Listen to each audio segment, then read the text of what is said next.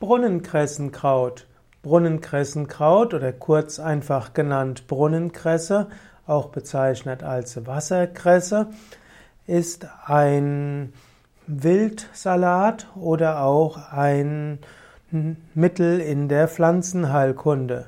Als Wildsalat kann man Brunnenkressenkraut in kleineren Mengen in den Salat hineingeben oder auch aufs Brot, ähnlich wie man Schnittlauch nehmen könnte oder Petersilie.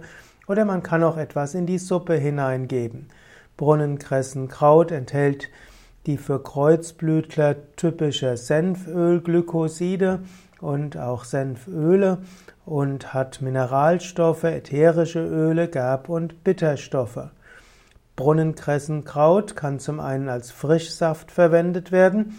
Man kann auch die getrockneten Blüten nehmen, die getrockneten Blätter vielmehr nehmen.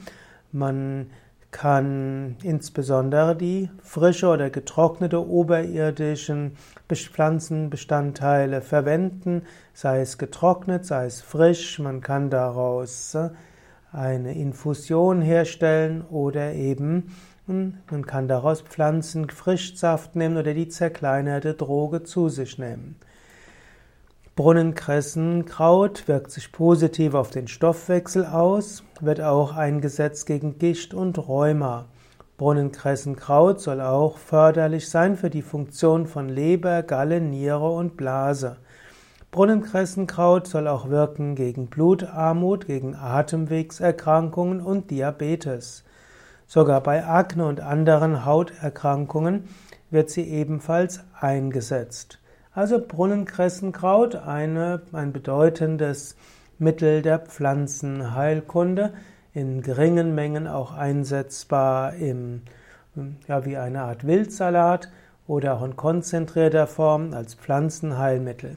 Brunnenkressenkraut hat aber auch Kontraindikationen.